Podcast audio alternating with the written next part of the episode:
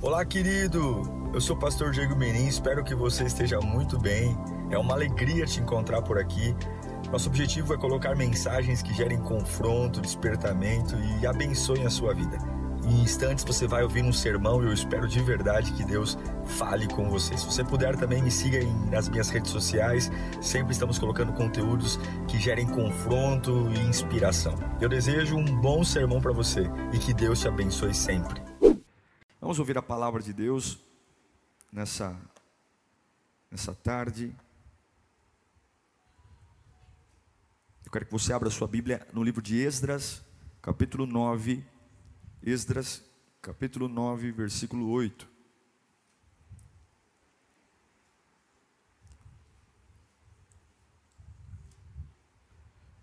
Uma das palavras mais faladas dentro da igreja seja católica ou seja evangélica, é louvor.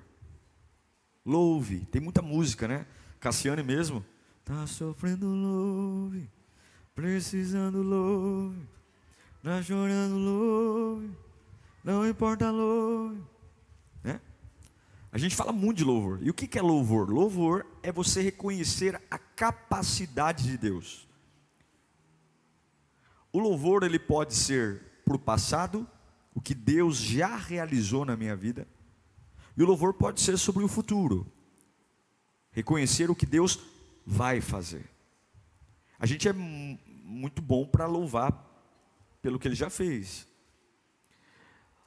Mas o louvor, eu diria a você que talvez seja uma das ferramentas mais poderosas de erguer uma pessoa no meio do caos. Não é fácil se levantar. Para cair, você não precisa ter energia nenhuma, porque a gravidade te puxa. Agora, para se levantar, você precisa ter muita força. Se levantar é um movimento contrário ao natural, porque o natural é ser puxado para baixo. E o louvor, sem sombra de dúvidas, é uma das ferramentas mais poderosas para uma pessoa se levantar do meio das ruínas. E todos nós, alguma vez na vida, ou estamos, ou saímos, ou entraremos em algo que lamentavelmente foi arruinado. Ninguém melhor do que Deus pode transformar uma ruína, algo que já existiu, mas agora desmoronou, em algo que desperte glória de novo. O problema de você não lutar para sair das ruínas é que a sua vida vai virar um museu. Você só vai lembrar daquela época áurea da sua vida. Aquela época onde você viveu um sonho, uma fase maravilhosa, que se você pudesse ter tirado uma foto e colocado num porta-retrato, você colocaria. Mas a maior doença do ser humano é viver de lembranças. Pessoas doentes vivem de lembranças. As lembranças devem servir para uma única coisa: gerar gratidão, só isso. Lembrança não deve ser combustível, lembrança não deve ser assunto, lembrança não deve ser movimento. A lembrança é apenas para dizer obrigado, Senhor, e vira a página, segue o barco, porque a fé não tem nada a ver com o que passou, a fé tem tudo a ver com o que está para vir, e sem fé é impossível, impossível agradar a Deus. E se eu não agrado a Deus, a mesma Bíblia que diz que sem fé é impossível agradar a Deus, é a Bíblia que diz que a alegria do Senhor é a nossa força. Então, se a fé me faz agradar a Deus, e agradar a Deus é a minha força, não ter fé eu não agrado a Deus, e uma vez que não agrado a Deus, eu não recebo força.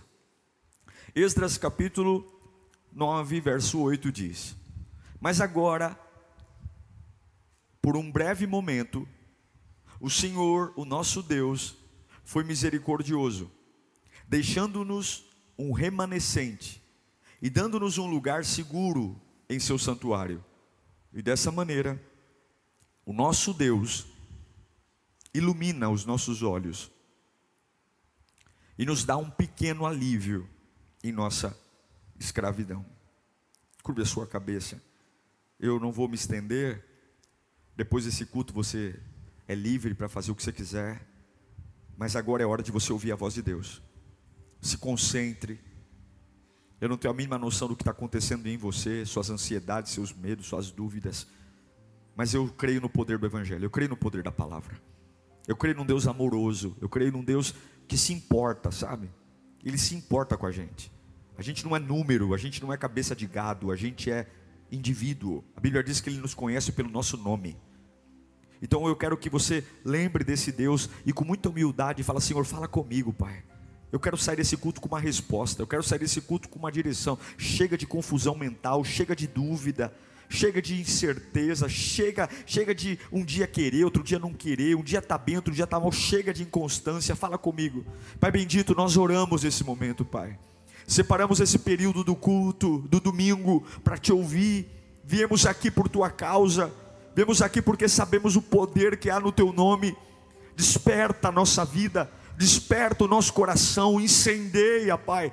Tira de nós toda a previsibilidade, todo o cansaço, conformismo, toda a raiva, toda a dúvida, todo o sentimento que não é bom, que está matando a vida em mim, toda a hemorragia de alma, de espírito.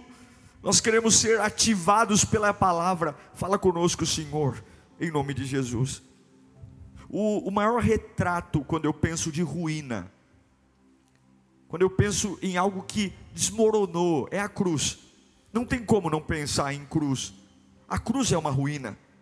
A cruz é o perfeito retrato de uma fase devastadora na vida de Jesus. Ele está cheio de dor, tomado por vergonha, humilhação, abandono. Pessoas que andaram ao lado dele estão trancadas em porões porque estão com medo, nenhum tipo de compaixão, injustiça, mas muito próximo a uma fase arruinada da vida de Jesus, a uma reversão completa. A ruína na sexta, a ruína no sábado, mas no domingo pela manhã, do meio dos entulhos daquela ruína, de vergonha, de dor, de humilhação, surge glória. Eu afirmo a você, as ruínas da cruz se desfazem pela beleza gloriosa do nome de Jesus. A ruína aconteceu, mas de uma forma muito especial, a ruína se tornou em glória. É como se você visse, aqui em São Paulo é muito comum acontecer isso, um dia chuvoso, raios, trovões, né, o céu enegrecido ali, e aí você fala: Nossa, o dia, o tempo está feio demais. E de repente, no meio do dia, aquelas nuvens se dissipam, o sol volta a raiar, a chuva para e o sol está lá brilhando. O nosso Deus é especialista em pegar momentos que simplesmente não nada dá certo e a glória surgir. Eu acredito, irmãos, que a glória de Deus, ela não nasce só do avivamento. Ela não nasce só de congressos, idas ao monte, jejum, eu não acho que a glória de Deus nasce só de grandes cultos, grandes encontros, GCs, Lírio Play. Eu creio que a glória de Deus também nasce de ruínas. Eu creio que a glória de Deus também pode surgir de uma ruína médica, por exemplo, de um baita diagnóstico contrário que estremeceu sua carne e desse dia sombrio a glória do Pai pode surgir.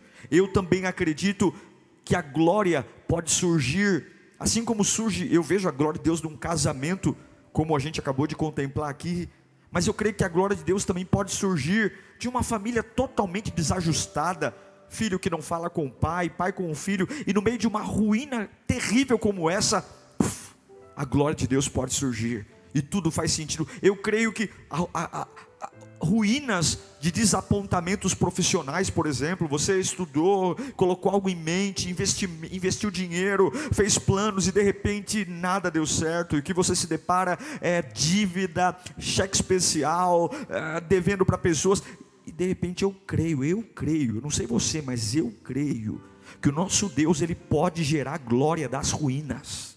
Ele pode.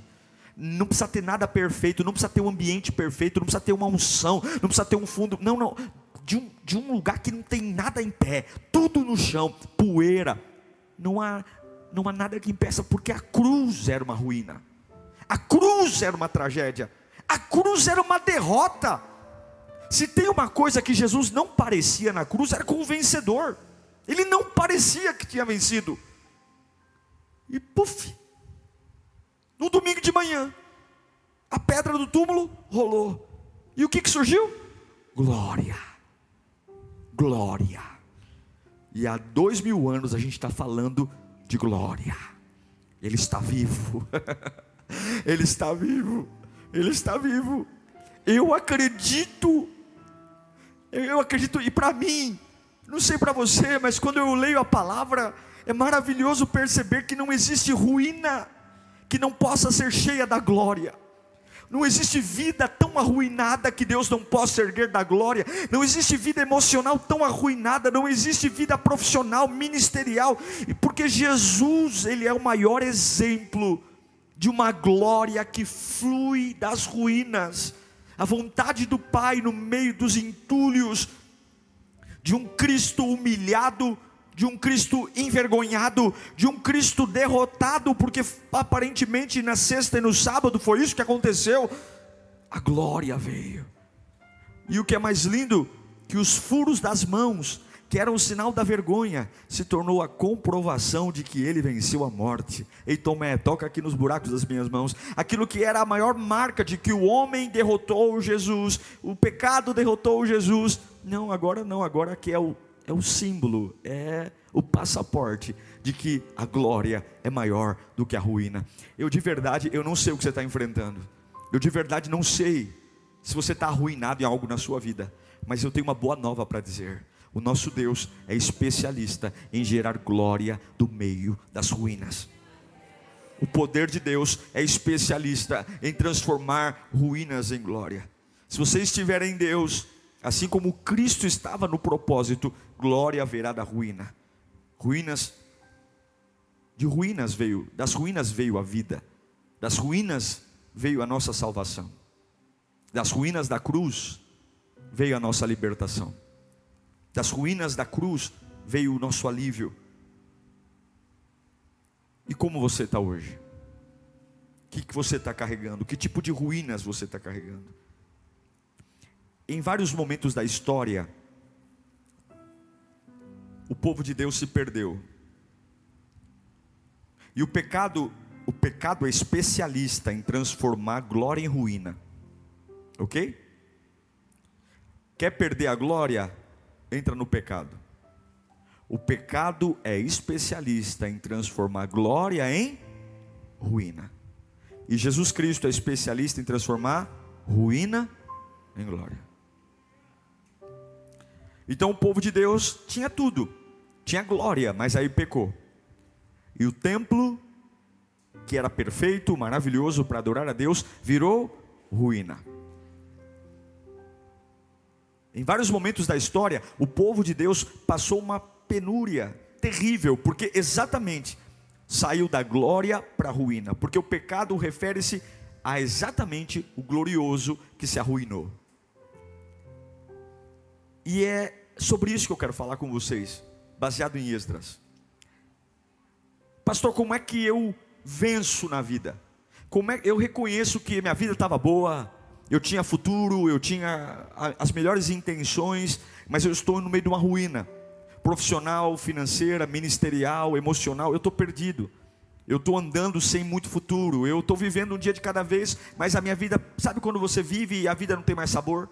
Você não tem mais nada, você não vive, você sobrevive. Há um preço a se pagar para retransformar ou transformar o que se arruinou em glória. Há um preço. E não é fácil, não o preço que se paga para sair das ruínas para a glória, o preço é o louvor. A única forma de você transformar uma vida que se arruinou em glória novamente é louvando. Lembra de Paulo e Silas? Em Atos capítulo 16. Paulo e Silas estão presos, estão arruinados, os pés deles estão amarrados no tronco as mãos estão amarradas. A Bíblia diz que eles estão no cárcere interior. O cárcere interior era a, cela mais profunda do presídio. Não tinha nenhuma janela, não tinha nenhum feixe de luz. Esse era o cárcere interior. No escuro, amarrados com o pé no tronco, ninguém levava. Imagine você Você acha que algum carcereiro vai te levar para fazer necessidade no banheiro? Claro que não. Urinando e defecando em si mesmos. Cheiro. Eles representavam uma ameaça. Quem mandou os prender foram os juízes. Mandaram com certeza colocar toda a fúria do Império Romano sobre eles.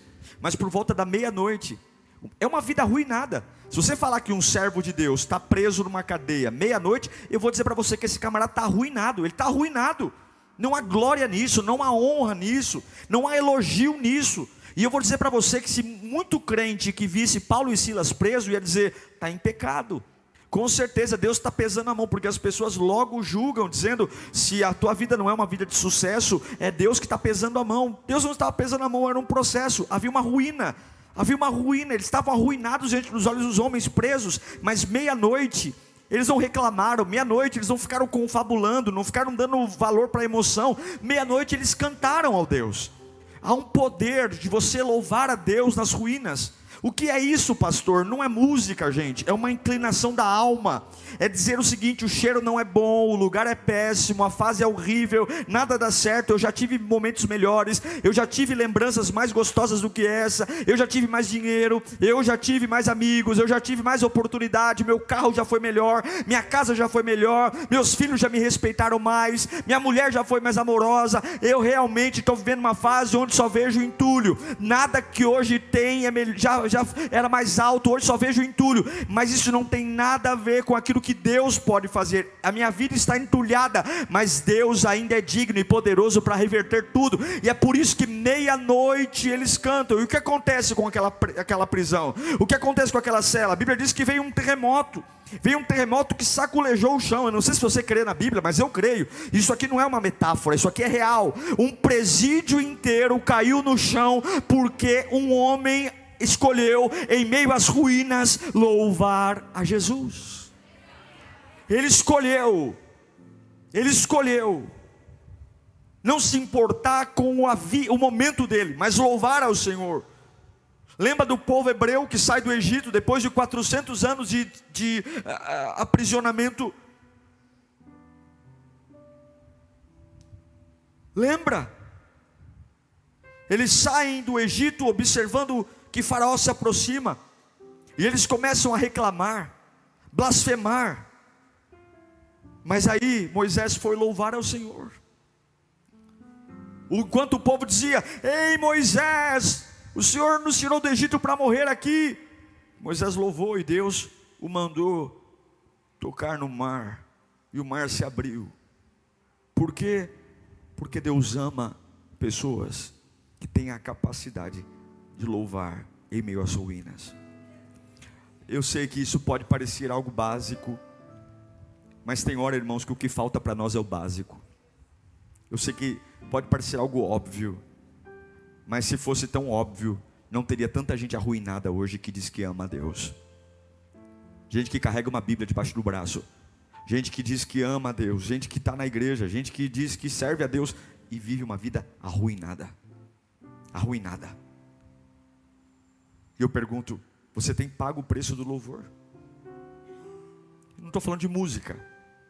Eu estou falando de olhar no meio dos destroços de uma vida que já foi gloriosa, que já teve fases maiores, e dizer: quem é o Deus que você serve?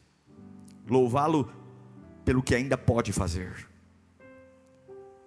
Eu quero motivá-lo nessa noite a adorar a Deus pelo seu casamento, mesmo que ele ainda esteja em ruínas.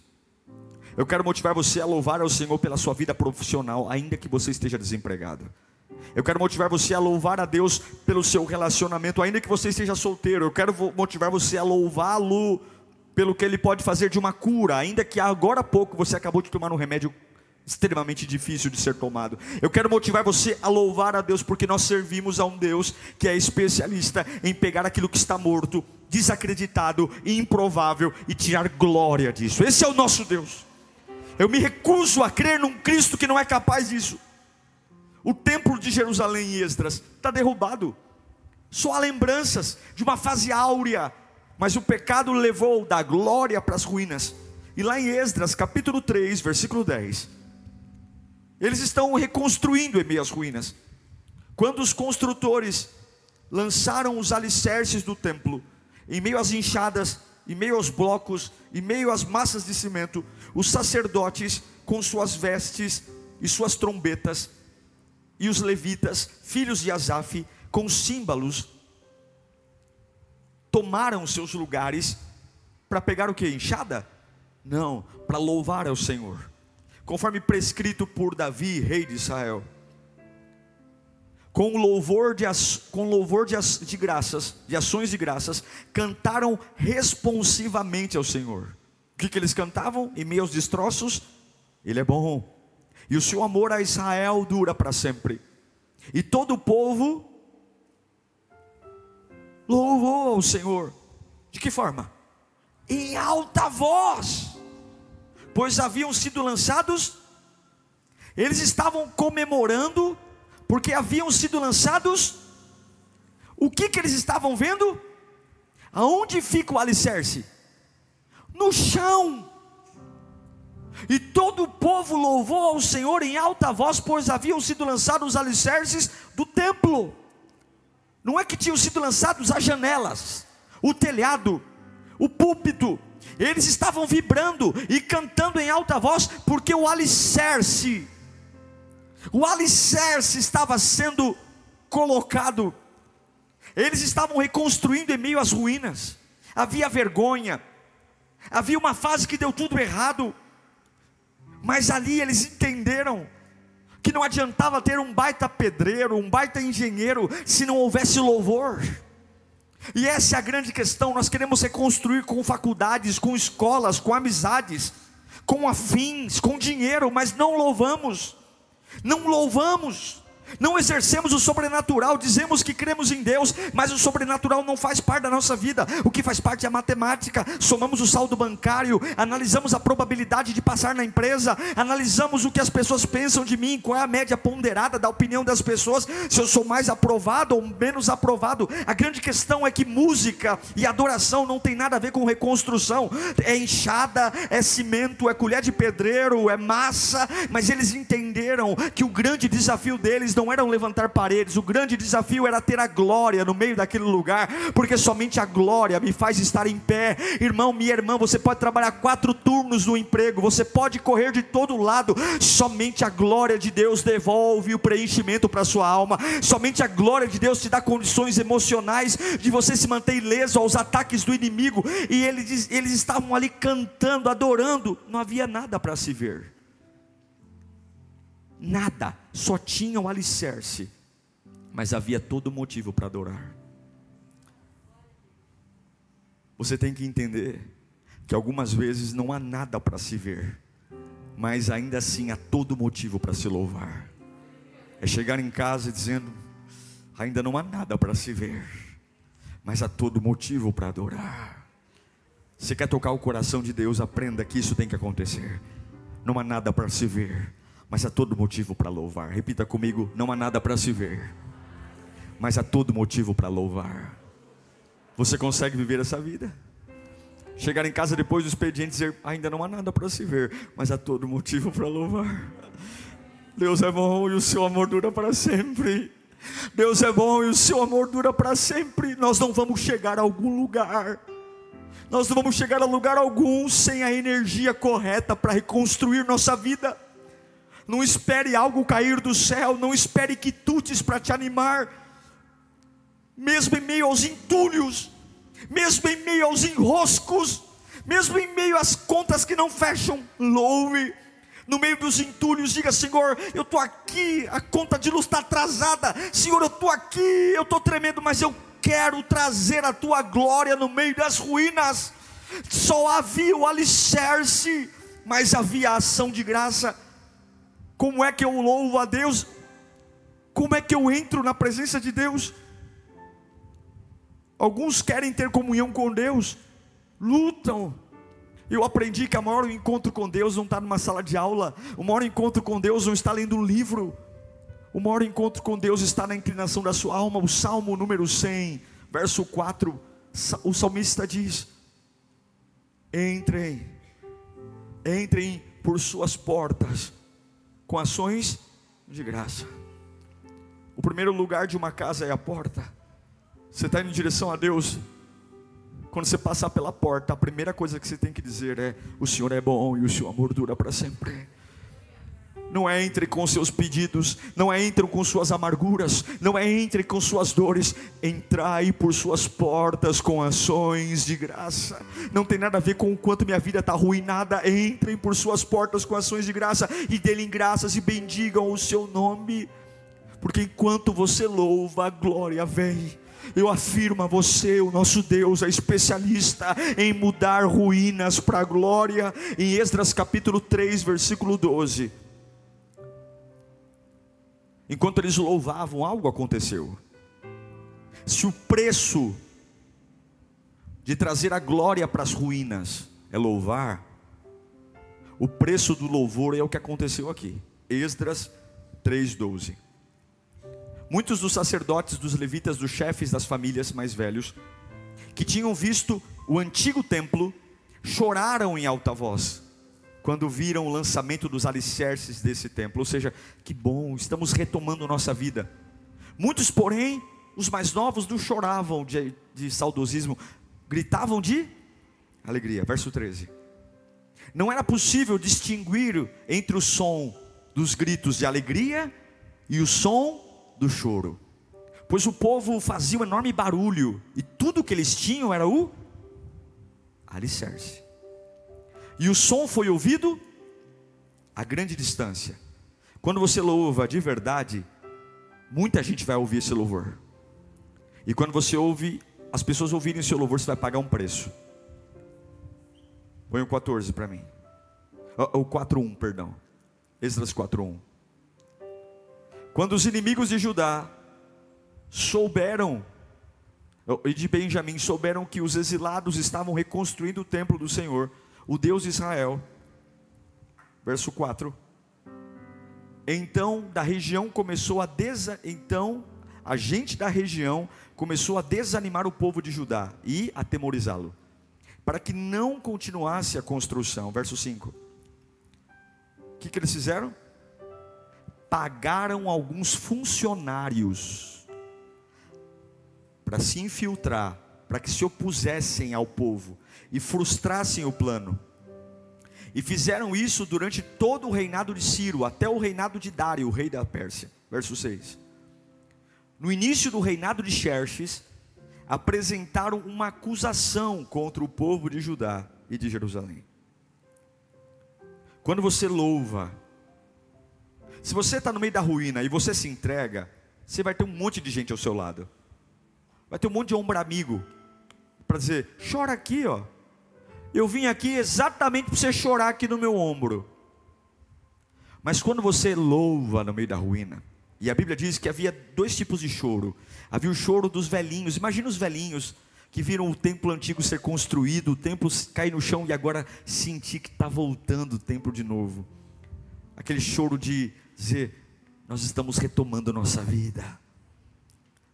É possível voltar a sonhar de novo. E tinha os mais novos que não, lembram, não lembraram do tempo, mas estão vibrando, porque no meio da ruína tem um alicerce. Mas quando você chora alto, quando você louva no meio das ruínas, no meio da reconstrução deles, surgiu um ambiente de inveja, um ambiente de perseguição, desânimo, medo, oposição, acusações. Tudo por quê? Porque Satanás sabe que se você louvar, não tem outro destino senão a glória de Deus. E a glória de Deus, irmão, encanta. A glória de Deus derrete corações. Nada é mais poderoso do que um homem de Deus cheio da glória de Deus. Nada é mais poderoso. O que ele fala derrete corações, ele é imparável. E a única forma de Satanás impedir que a glória venha é impedir seu louvor. É parar que você louve para lidar com o medo, para lidar com a inveja, para lidar com desânimos. Isso foi gerado por quê? Por que, que infiltraram pessoas no meio da obra? Por que, que pagaram propina para pessoas se infiltrarem no meio da construção e ficar desanimando, dizendo não faz isso não, não vale a pena não. Por quê? Porque o som do louvor foi ouvido. O som do louvor foi ouvido. Se o teu louvor atrair a glória de Deus, o teu louvor também vai atrair a fúria do inimigo. O teu louvor também vai atrair a, a indignação do inferno. Foi isso que aconteceu. Foi isso. E talvez é por isso que tudo começa a piorar quando você louva. Talvez é por isso que tudo começa a ficar de cabeça para baixo quando você louva. Porque o seu louvor vai ecoar. Ah, irmão, a alegria ela incomoda muita gente. A paz incomoda muita gente. A vida incomoda muita gente. A estrutura emocional incomoda muita gente. Porque as pessoas têm medo de pessoas que saem da mediocridade. Nós somos muito bons em montar comitês de crise. Ou seja, fracos entre fracos, todo mundo é fraco, mas quando um, do, um dos fracos se torna forte, ele envergonha os fracos. Então todos querem que ele, se, que ele volte a ser fraco de novo, dizendo: não, não, não, não, não, a sua força tem nos confrontado, a sua força tem me feito me sentir mal com a minha fraqueza, porque ser fraco onde todo mundo é fraco, eu me sinto bem. Não! Louve louve, louve, mas pastor, louve, louve, louve, louve, louve, louve, louve, louve, louve. Quando Jesus vai, vai ressuscitar a Lázaro dentre os mortos, havia uma ruína, um homem estava morto há quatro dias. E antes de mandar Lázaro vir para fora, o que, que Jesus diz no meio da ruína? João 11, 41. Pai, eu te agradeço. O que, que ele estava fazendo? Ele estava louvando ao Pai antes de mandar Lázaro vir para fora. Enquanto todo mundo chorava, enquanto Marta e Maria estavam revoltadas, enquanto os judeus queriam apedrejá-lo, ele diz: Pai, graças eu te dou. Porque me ouviste. Como me ouviste? Lázaro ainda não tinha ressuscitado. Na multiplicação de pães e peixes no deserto, havia uma ruína. Mais de 12 mil pessoas no meio de um deserto não tinha comida. Uma ruína, uma tragédia. Aparecem pães e peixes. E aí em Mateus 15, 36, antes de multiplicar o pão, depois de tomar os sete pães e os peixes e dar e dar graças. Antes do milagre acontecer, antes da glória chegar, o que, que ele faz? Ele louva. Ele louva. Sim, e simplesmente, o que está arruinado é cheio de glória. E simplesmente, o Lázaro ressuscita. E simplesmente, os peixes são multiplicados. Tudo na sua vida que estiver arruinado, louve ao Senhor filhos, casamento, profissão, não tem jeito. Se você louvar, virá vida, vida, vida. E não é a vida de fora para dentro, é de, é de dentro para fora. É a vida e de repente a vida faz sentido, de repente você tem força, e de repente a fragilidade vai embora, e de repente você sai da mão das pessoas, e de repente você não precisa ficar se auto-afirmando, se auto-anunciando, se auto-proclamando, você não precisa ficar dizendo óbvio para as pessoas, você simplesmente está muito bem resolvido com você mesmo, e você tem segurança, porque o louvor te ergue, o louvor te ergue, o louvor te faz vibrar por coisas pequenas como fundamento. Você vai acordar pela manhã e não tem nada para se ver, mas tem todo motivo para adorar, porque há uma vida em mim, meu irmão, na reconstrução você precisa adorar, você precisa louvar. A minha Bíblia diz em Esdras capítulo 6, versículo 14, que enquanto eles reconstruíam e louvavam, agora visto que estamos a serviço do palácio e não nos é conveniente ver a desonra do rei, nós enviamos esta mensagem ao rei. Coloca o próximo. A fim de que se faça uma pesquisa nos arquivos de seus ante antecessores e nesses arquivos o rei descobrirá e saberá que essa cidade é uma cidade rebelde, problemática para reis e províncias, um lugar de revoltas desde as épocas antigas, motivo pelo qual foi destruído. Eles sabiam o porquê havia uma destruição. Nós merecemos a ruína.